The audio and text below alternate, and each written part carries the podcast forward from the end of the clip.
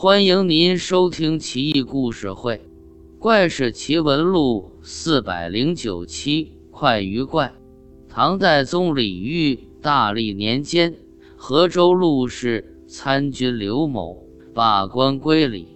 刘某食量惊人，一人能吃几个人的饭，人称饭桶，又酷爱吃快鱼，自称吃快鱼从没吃够过。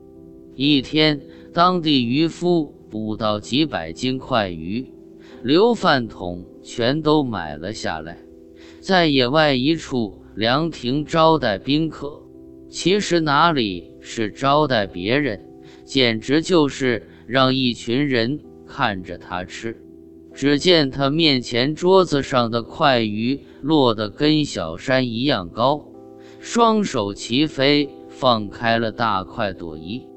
一圈人都看傻了，这刘饭桶是个吃鱼奇才，嘴巴奇大无比，左边嘴角塞进块鱼，右边嘴角一努，鱼骨头就飞了出来。没吃多大一会，桌子上的鱼骨头就堆积如山。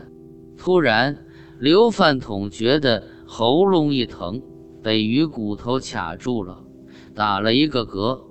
吐出一个鱼骨珠子，大如黑豆，他也没在意，就把鱼骨珠子盖在碗下，继续饕餮。不一会，那碗翻倒掉在地上，啪的一声摔个粉碎。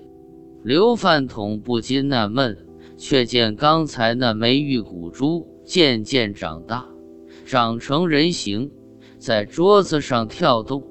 周围宾客好奇，围了上来。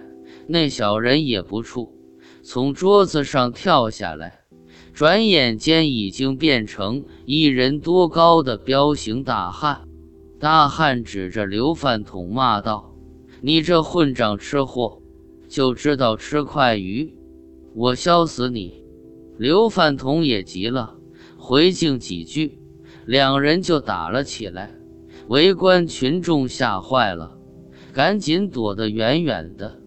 但见大汉拳打脚踢，把刘饭桶打得满地找牙、遍体鳞伤，鲜血淋漓，惨叫不止。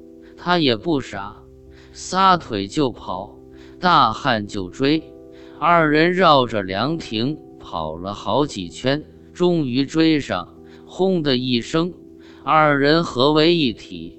就只剩下刘饭桶晃晃悠悠昏厥于地，迷迷糊糊晕了半天，刘某这才苏醒，已经完全不记得挨打的事了。大家也不敢向他明言，只是后来他饭量急剧减少，再也不吃鱼了。凡事不能太过，这是偏食造成的恶果呀。